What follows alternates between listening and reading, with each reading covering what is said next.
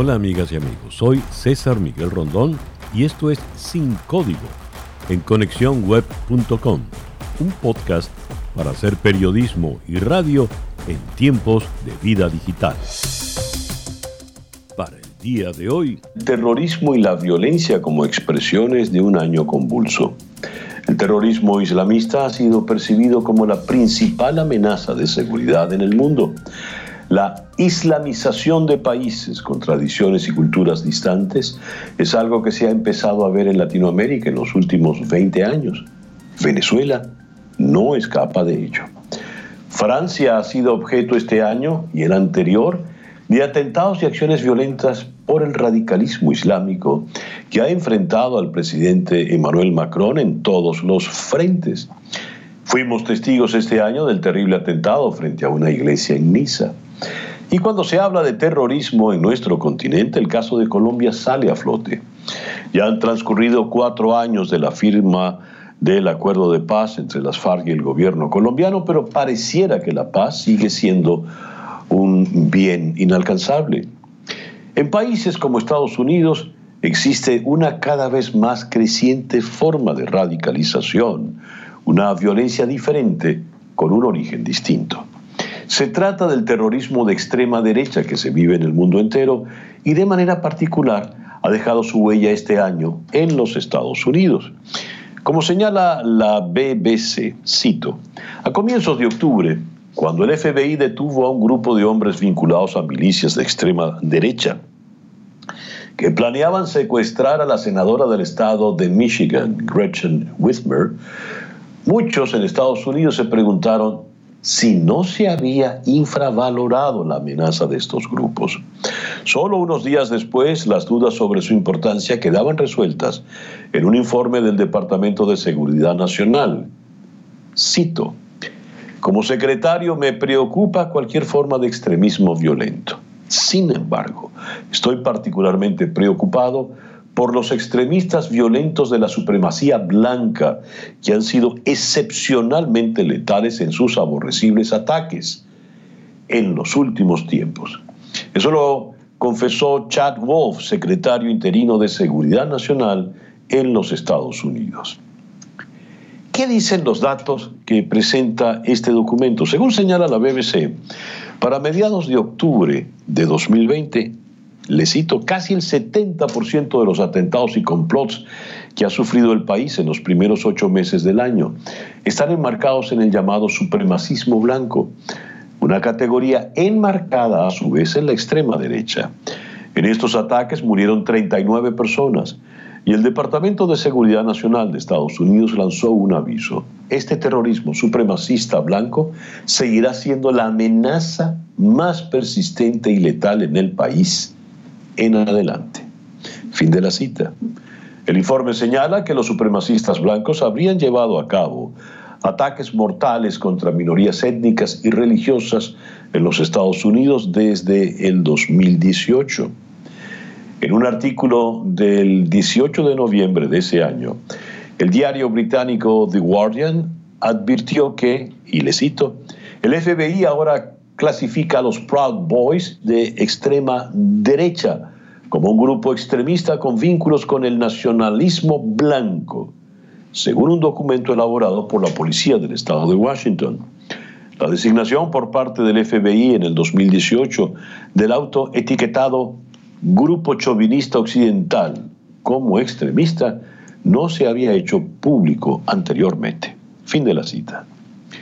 Para muchos estudiosos de la historia como Louis Tin Valencia García, Senior Fellow del Center for Analysis of the Radical Right y profesor asistente de Historia Digital en la Texas State University, experto en fascismo en Europa y América, estos grupos de chauvinismo occidental representan el legado más horrendo de Occidente, fascismo, patriarcado y colonialismo.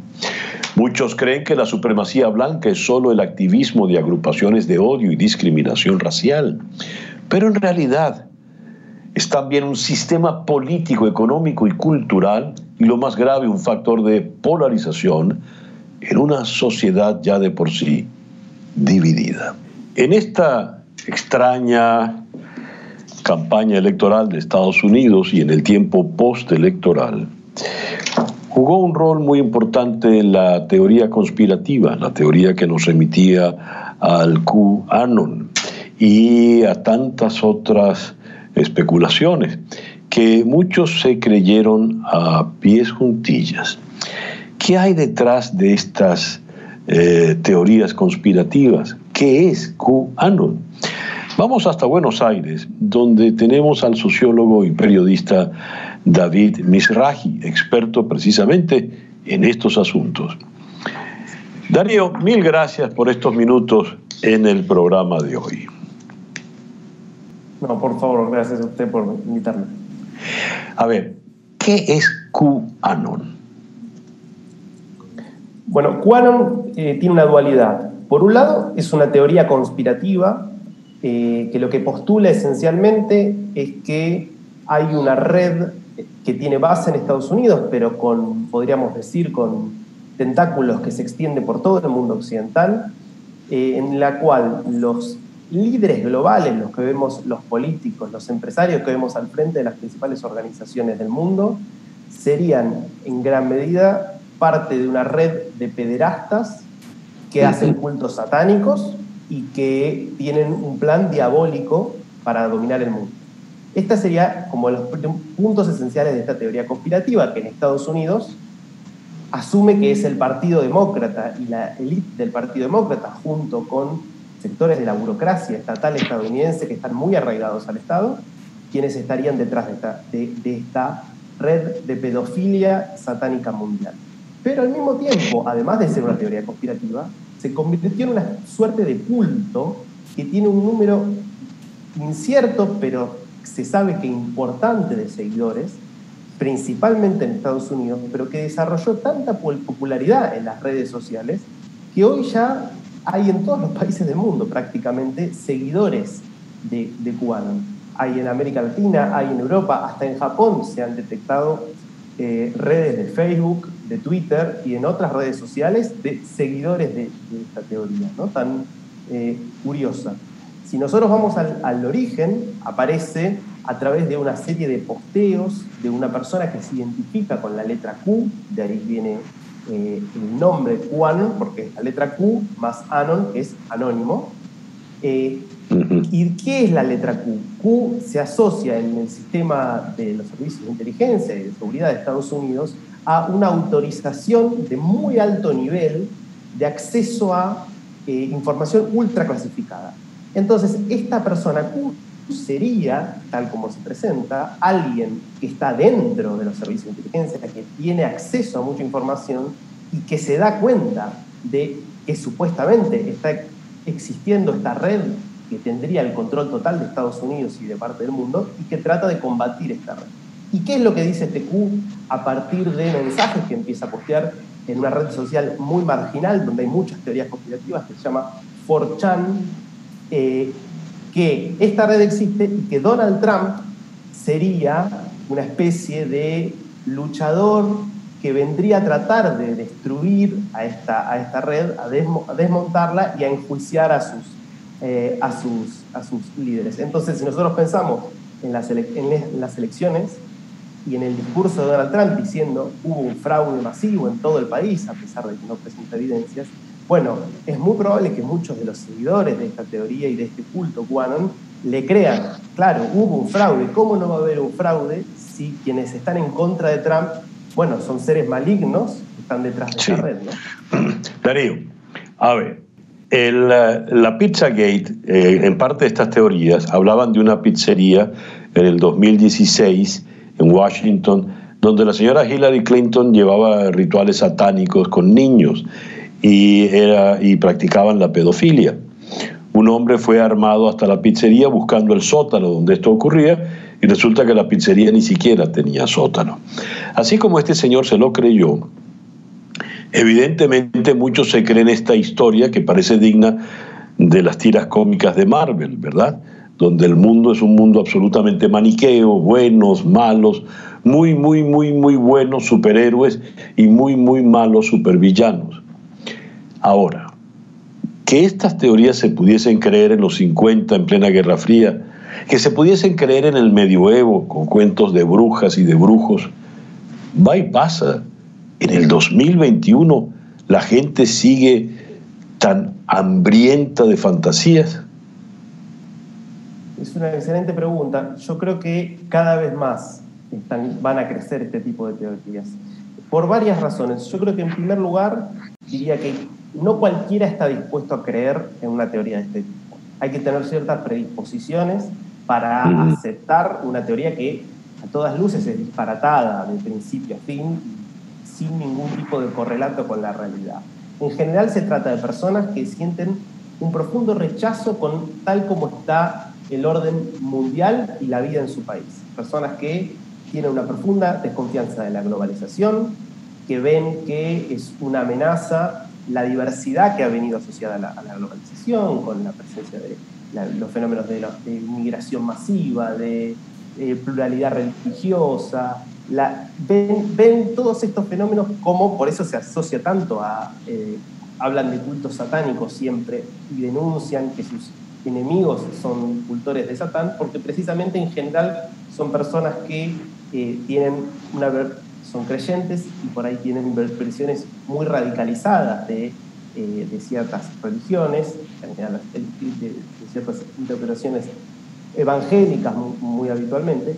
Y entonces lo que un poco ven es que este mundo globalizado es un mundo sin valores, en el cual, bueno, asocian la libertad religiosa y por ahí cuestiones así como la tolerancia hacia el aborto, hacia el matrimonio de personas de sexo.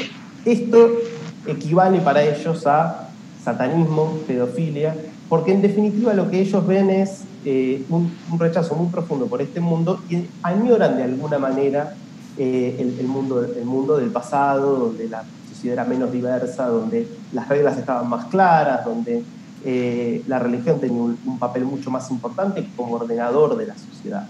Y entonces, desde este punto de vista, desconfían de todos los discursos oficiales, desconfían de los gobiernos, desconfían de las organizaciones internacionales, desconfían de la ONU, desconfían de la OMS, desconfían de la medicina, de la medicina tal como está establecida.